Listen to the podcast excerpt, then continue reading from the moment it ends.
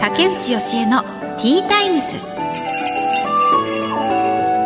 始まりました竹内義恵のティータイムス毎回大手企業からベンチャー企業まで経営者の方、企業を代表する方をゲストにお招きして仕事へのこだわり、時代を生き抜くヒントなどお話を伺います。パーソナリティは私、竹内義恵が務めさせていただきます。最近結構新大阪に行く機会が多くて、で、本当たまたま子供を連れて新大阪まで行ってっていうことをしなければならない日が2日ほどあってめちゃくちゃ疲れたなっていう あの東京から新大阪までって結構遠いですよね。2時間半新幹線で。思ったよりも遠い。っていうので、まあ、子供も新幹線慣れはうちは結構してるんですけれどもやっぱり、ね、そこまで長いと本当に途中でしびれを切らしてなんかトイレとかがある床で転がり回って真っ黒になって本当にわあの私も辛いみたいな感じなんですけども。はい、子供ももうちょっと退屈しちゃって大変まあでも新大阪までなんとかたどり着いてでその日は新大阪に行ってで新大阪でホテルに泊まってで次の日の朝早かったので次の日の朝早くからお仕事があってでたまたまそのまま今度はまたちょっと別の場所に移動しなきゃいけなくて新幹線で乗って、まあ、これは静岡駅まで行ってみたいな。でそこでまたお仕事してでまた今度は自宅に帰るっていうような、はい、感じだったんですけども、はい、あの日は疲れたなって 思いました。やっぱ子連れのこう仕事で一緒にいろいろ行くっていうのは本当に体力を使いますね。できれば子供はうちのあの家の近くの保育園に預けて私一人で移動したいのが理想なんですけども、はい、ちょっと今は結構いろんなところに連れてってます。なんかねこれが少しでも息子にとってプラスなことがあればいいんですけれども果たして。どうなんでしょうか。はいまあそんなことがあったって。ああと今その新大阪に行くことが結構増えたのですごいハマってるのが新大阪の駅の中にあるたこ焼き屋さんに絶対に寄るっていうのを私の中で楽しみにしていてあのくくる新大阪駅のくくるっていうたこ焼き屋さんがあってあとわなかっていうのも新幹線駅。これはちょっと改札から出たところにあるんですけれどもこのね2つがわなかの方はなんか見取り図の森山さんがここ美味しいみたいなことをおっしゃってたので行ってみたのとくくるの方はあの豊崎入江ちゃんっていうフリーアナウンサーの子がいいですよっていうので教えてくれて行ったんですけどもやっぱ大阪のたこ焼きってめちゃくちゃ美味しいですね。なんかねやっぱちょっと違うなと思いました、うん、ちょっと感動しましたね。何が違うんだろう。別にねなんか誰が作っても同じになりそうですけども何かが大阪のたこ焼きは違うんですよね。だからもう大阪行く時はそれを楽しみに行ってます、はい、さて今回のゲストお一人目が高田ウロクリニック院長の高田翔吾さんです。泌尿器科専門のクリニックです。そしてお二人目がウォルタースポーツクラブ代表の向家正弘さんです。子供たちにサッカーや運動の指導をされている方です。いいですね。ちょっと私、子供に運動をね、習わしたいなって、習わした方がいいなと思っていたので、ちょっとそのあたりの話も相談してみたいと思います。この後、たっぷりお話を伺います。最後までどうぞよろしくお願いします。竹内義恵のティータイムス。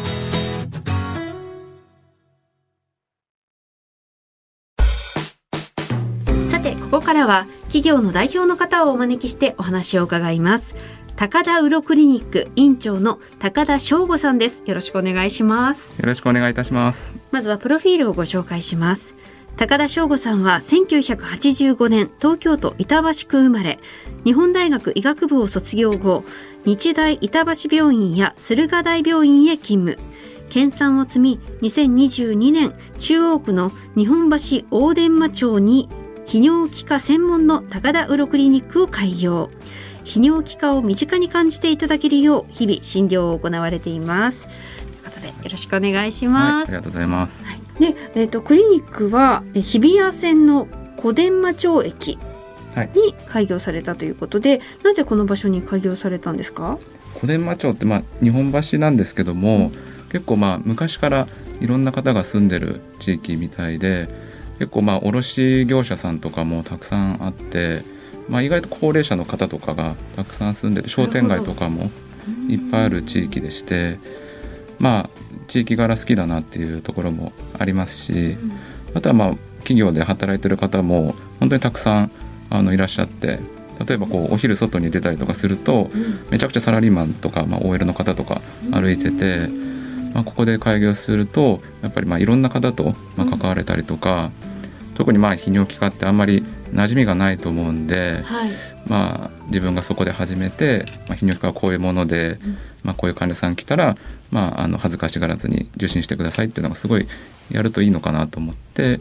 まあ、そこで開業したって感じですかね。先ほどちらっとおっしゃってましたけどやっぱり高齢の方が多いですか？泌尿器科っていうのは。いやそんなことないですよ。あそうなんですねまだ始めて、まあ、1年ぐらいなんで、まあ、1年経ってないですけども、実際にいらっしゃる患者さんほとんどインターネットで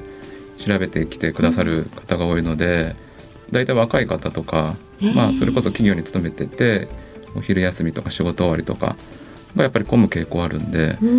まあ、そういう人が多いかなと今のとこ。ろそうなんですね。どういう症状で皆さんいらっしゃるんですか？そうですね。やっぱり頻尿だったりとか、まあ、お手洗い近いってことですかね。あとまああとはかゆみだったりとか、まあ、なかなか結構人に相談しづらいじゃないですか、うんうんうん仲間同士でもこうおそらくなかなか職場で相談するっていうのは難しいようなとこだと思うんで、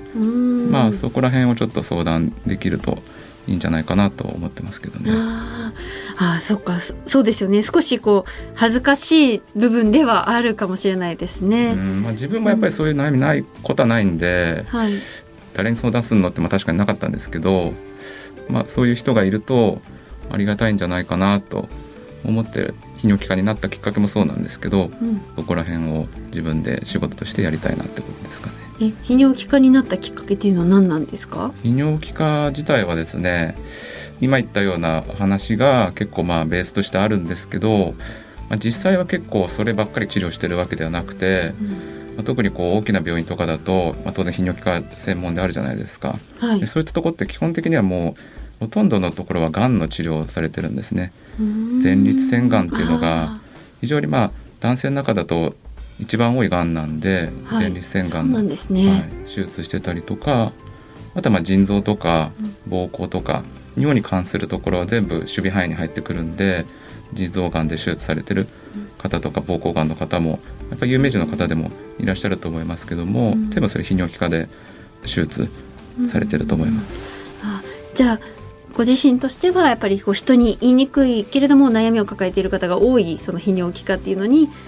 なりたいっていうのはそういう悩みを聞いて解決してあげたいっていう思いがあったってことなんですかね。そうですね。あとはまあそのドクターになるってなると、まあ、それなりにこういろいろこう主義とか経験とか積みたいなと思うんで、うん。泌尿器科だと、まあ、外科的な部分ももちろんそうですし、まあ、内科的な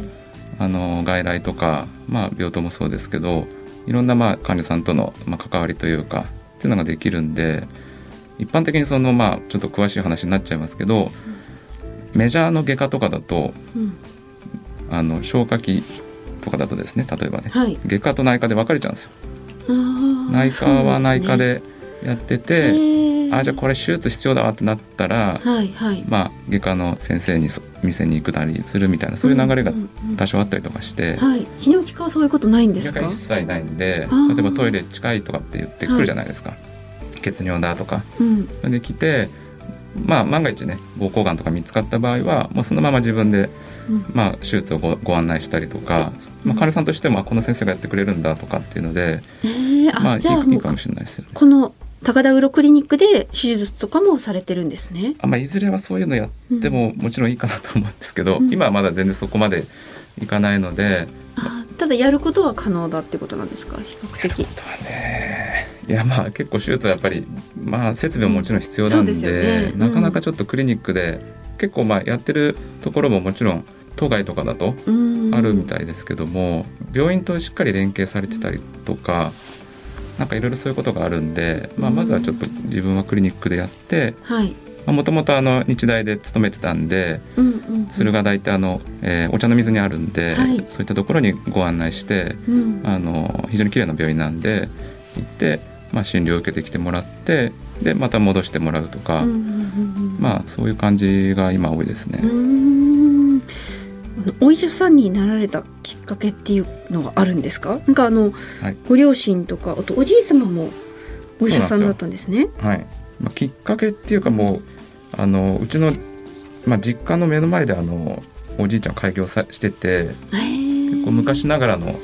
先生みたいな感じなんで。泌尿器科ですか？おじい様。いやあの外科メインで、まあ、はい、あの専門は消化器だったみたいですけど、うんうんうん。まあ、それなりの病院みたいなので、はいまあ、ベッドも大きい。うん。あって、みたいなところで院長やってたんで何かあったらもうそこに家の目の前なんでうんうんうんうん。やっぱ行ってお薬出してもらうだのっていうのがもう最初からもうそれ日常だったんで、はい。それが当たり前かなっていう感じもしたんですけど、やっぱそうするとやっぱ自然とあこういうのややりたいなっていうかまあすごいよくしてもらってるんでもちろんね。なんでまあ自分もこういうふうになれたらいいかなっていうふうに、うん、もちろんねあの 頭良くないとなれなれないだろうと思ってたんで、うん。なれるかどうか分かんなかったですけど、はい。まあ目指すうん。きっかけにはなってたと思いますね。うーん。で努力して勉強されて なられたってことなんですね。はい。うーん。あの泌尿器科をこう身近に感じてもらいたいというふうにおっしゃっていましたけども、そのために心がけていることってありますか？そうですね。やっぱり、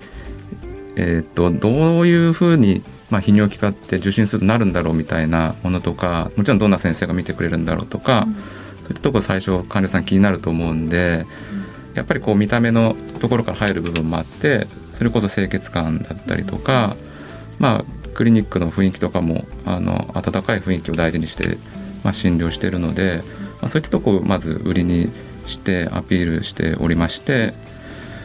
まあ、あとはそうですね、まあ、自分が本当にこう受診していいのかどうかなんかそういったところも多分最初迷ってしまうと思うんで、別にそれが例えば間違ってるってことはほまあないですけど、まあ、それでも全然大丈夫なんですよみたいなところをしっかりと患者さんに伝えていきたいなとは思ってますね。うーんそれとどうやって伝えようっていうのは何か工夫されてることってあったりするんですか？まあそうですねなかなか難しいですけど自分ができることってやっぱりまあ今はネット社会な部分もあるんでホームページにまあそういう内容を掲載したりとか、うん。まあ、あとはもう地域貢献活動ですかね、まあ、地域の医師会とかってもやっぱあるので、はい。そういったところのお仕事をお手伝いしたりとかあと具体的に言うとなんか全然関係ないかもしれないですけど東京消防庁があるじゃないですかそういったところの救急相談員みたいなものもまあそんなに回数ないですけどお休みの日に仕事をしに行ったりとかしてはいはい。まあまあ顔を売るっていうかわかんないですけどそういうのもあるんですね。そういうのも実はあったりして。救急相談員の仕事も請け負うっていうんですかね。っていいかよくわかんないですけどね救急車を呼ぶ前の段階ではい。東京消防庁にこう困った人がうんシャープ811に電話してここなんですみたいな電話するんですけど、それをか、まあ、看護師さんとかが電話で受けて、うん。それだったら救急車呼んでくださいとか、はいはい。まあ、これだとちょっとわかんないんでって時あるんで、うんその時に、まあ、僕みたいな人が一人いてうんでこうした方がいいですよとかもうちょっと様子見てもいいかなとかそういうまあ相談してるみたいなそういう仕事ですね。そういう相談役として。そうそうん。ええそうやってまあいろんな場所でこう広げていくっていう交流を。ねまあ始められてそこまでまだ経っていないというふうにおっしゃってましたけどね、一年経ってない。はいあの企業理念っていうのは何かあるんですか？そうですねできる限りのお手伝いをっていうのを掲げてまして、はい。まあ、それこそやっぱりこう本当に自分が受診していいか多分迷ったりとかあと受診した後すごく冷たくじゃないですけどなんかもうはいこれで終わりみたいなうん。感じに結構なりそうな印象があると思うんでまあそういう感じでは全然なくて何かあったらやっぱりあの相談してもらいたいですししっかりと、うんまあ、二人三脚でって言ったら変ですけどまあ、かあったらこうできる限りなんかしてあげたいかなとやっぱり常々思ってるところをまあ企業理念にしてでまあスタッフさんとかにも周知していきたいかなと思ってますけどうね。はい。最後にこれからの夢目標を教えてください。これからの夢といいますか、まあ、まず開業するっていうこと自体が夢ではあったので、うん。まあそうなんですね。結構お若いですよね今。そうですね。はい。こうそういう思いがもともとあったんですか？開業する、はい、したいっていうのが。まあ、自分は、まあ、今30代ですけども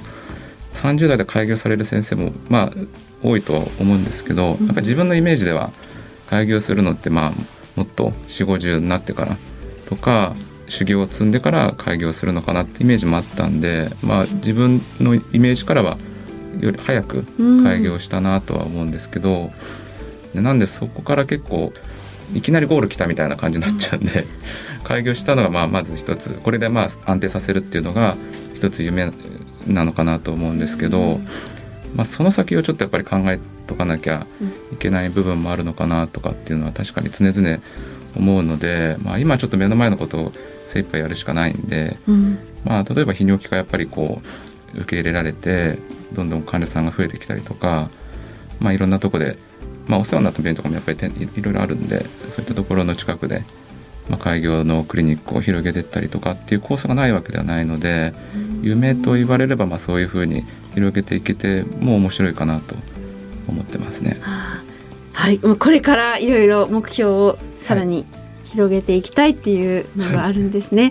はい、ありがとうございます。はい、ということで高田ウロクリニック院長の高田翔吾さんにお話を伺いました。ありがとうございました。はい、ありがとうございました。竹内義恵のティータイムス。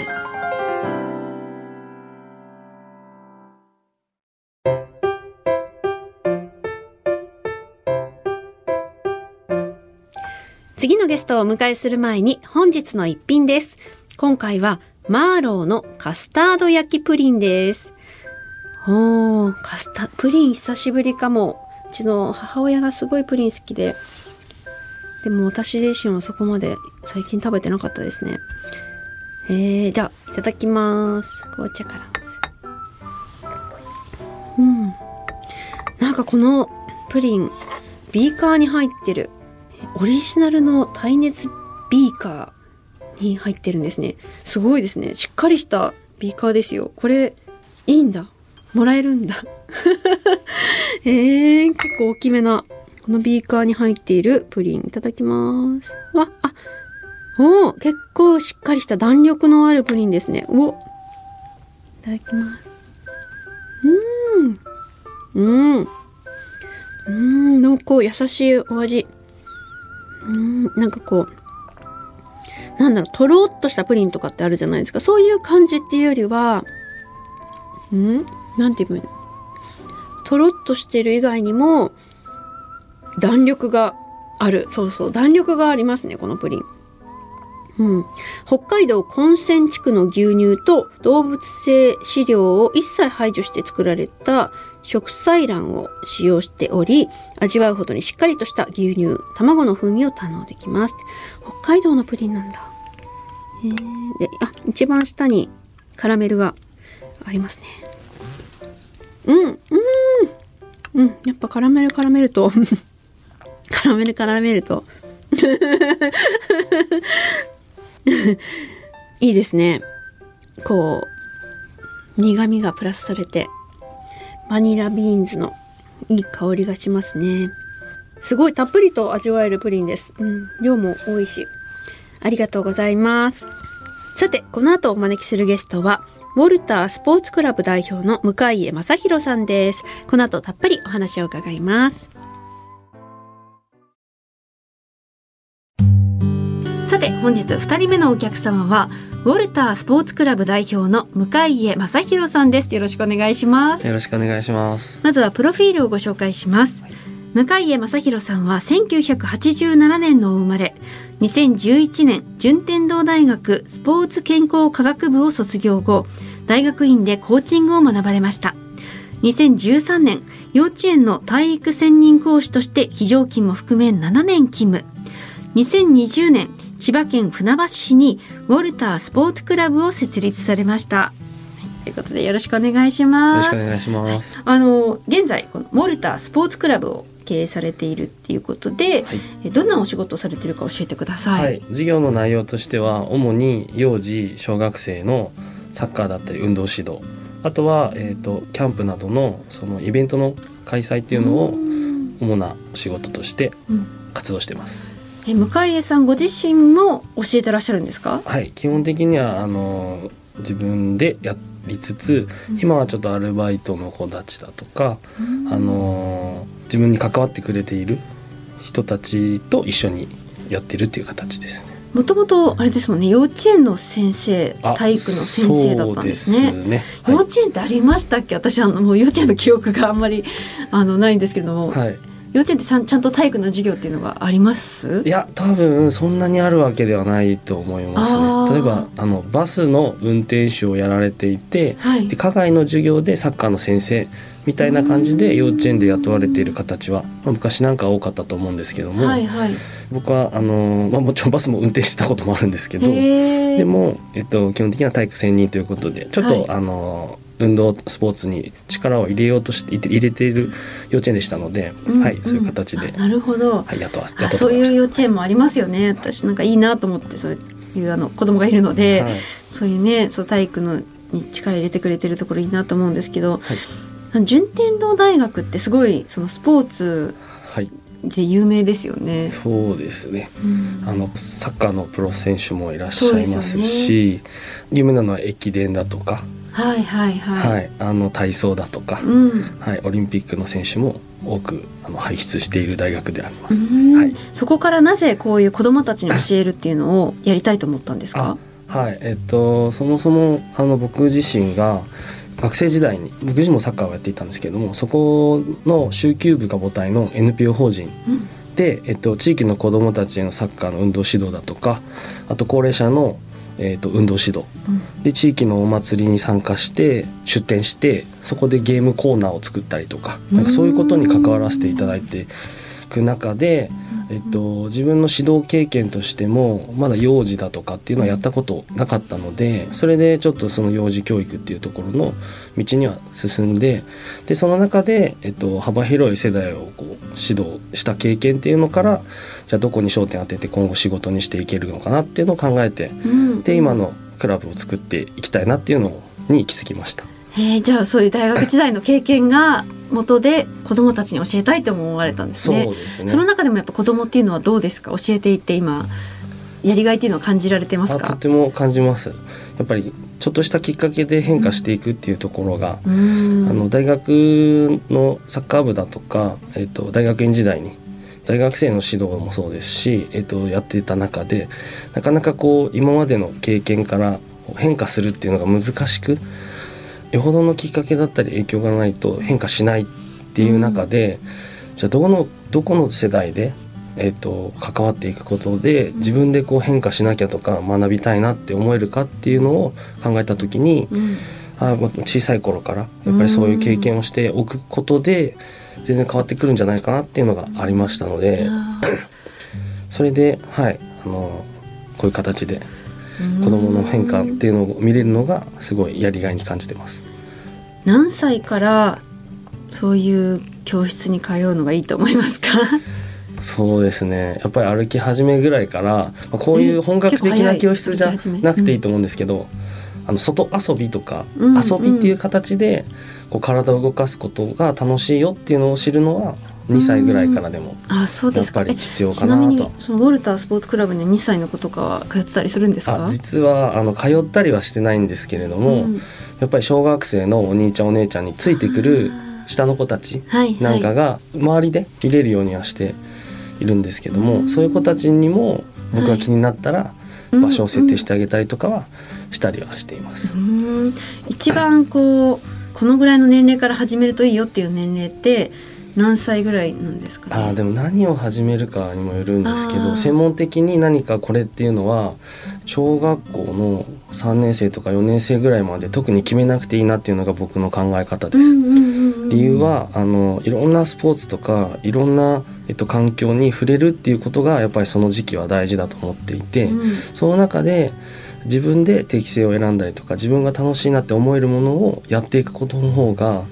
やはり競技スポーツってなって今度どんどん行く時に、楽しくなくてはい。辛くてってなるとうん。やめてしまう傾向がやっぱりあるなって思っていうんうます。ん。で実際に、まあ、自分の現場だとかあとはその地域の実情で言うとやっぱり小学校までサッカーやってましたけど中学生に入る時のタイミングで辞めるとかっていうのは結構多いなって感じていて、ですね。で話を聞くと楽しくないとか、うん。試合に出れないとか、うんうん。でも本来そのスポーツとか運動っていうのは楽しいが最初に来て中でやってるはずなのに、はい。っていうのがやっぱり疑問でも僕もあったので、なのでちっちゃい頃からじゃあ何かこれっていうのは決めない方がいいのかなっていうのが、はい、はあ自分の中の答えです。はい。えーいや本当にそういうところには会話したいなと思ってるんですけれども。その中でもうサッカーは向江さんはすごい力を入れてらっしゃるというかあご自身もされてたんですか？そうですね。僕自身の専門が一応サッカーということでサッカーの教室を作ってうんるっていうところですね。サッカーはどのくらいもう結構本格的にずっとやってらっしゃったんですか？えっと、僕が始めたのは4歳。今はもう一応社会人のチームには所属して、えっと、活動はしてるんですけど本格的にやってたのは3年前ぐらいまでですかね。あとはちょっと自分が事業し始めたのでちょっと動くっていう頻度は減ったんですけれども、はい、それなりのレベルのところでやらせていただきます。そうですよね。あでもサッカー以外もこちらではいろいろと教えてらっしゃるって今の話から聞くとあそうですね。いことですよね。はい、うん。はい、どんなことを大切にして子どもたちを指導されてますか？あそうですね。一応企業の理念にもしてるんですけども、はい。えっと、楽しいスポーツで子どもたちの成長の場作りを成長のきっかけ作りをっていうことで、えっと、活動しています。やはり今そういう場所っていうのがこう減ってきてるなっていうのは感じていてうん。例えば公園。その公園でボール遊びができなくなっていたりだとかあの大きいところ行かないと近くのっていうのだとなくなっているっていうのが都内というか、うん。あの現状があってあ昔と全然違うので、うん。えっと、運動できるやっぱり場所っていうのが減ってるから運動しなくなっている。っていうふうな、うんに考えています。なので気軽に来てこう遊び感覚でこう運動スポーツに触れれるようなっていうところの場所を、えっと、目指して、はい、活動してなんかこう第2の場所というか第3の場所というか公園のようなみたいなそんなクラブを目指してます。うん。確かにね公園とかでもやっぱり近くで車が走ってたりするとそこまで思い切ってできなかったりしますしね。そうですね。うん。でこれからの夢目標を教えてください。今えー2020年に設立されているので、はい。3年目になるんですかね、はい。はい、これからどんな夢目標を持ってらっしゃいますか？そうですね。やっぱりこの今やっている活動っていうのの中身を充実させたりだとかあとはもうちょっと地域に根ざしていけるようにその地域での活動っていうのを増やしていきたいなと思います。この3月も地域の住宅展示会のイベントに、うん。えー、と出展させていただいたりだとか、うん。なんかこうそういう場所で運動って楽しいんだよとか親子でもこう楽しめるものには今回はしてるんですけども、うんあの子どもたちだけじゃなくて保護者も巻き込んででやっぱり運動って大切じゃないかっていうふうに思ってもらえるような、うんそういうこう場所にしていきたいなとは思ってます。うんなんかホームページ見たらあのサマーキャンプみたいなのもやってらっしゃったりとかあはいやりましたね。えーなんかアメリカにこっち私住んでたことがあって、はい。アメリカって結構サマーキャンプがすごく主流で,、子どもたち必ずあの数ヶ月そのキャンプに行ってでそこで例えばテニスのキャンプだったら毎日テニスを数ヶ月ずっとやるみたいなのがあって、結構な試練だったんですけど、はい。あのでもいいなと思ってはいそういうサマーキャンプ日本でももっとやってくれたらいいなと思ってたのでそうですね随分はいたくましくなって帰ってきたりとか、そうですね自信をつけて帰ってきたって言ってくださる方もうん保護者の方でもいらっしゃってやっぱりやりたいことの一つではありますね。はいはい、ありがとうございます。ということで、ウォルタースポーツクラブ代表の向井正弘さんにお話を伺いました。ありがとうございました。ありがとうございます。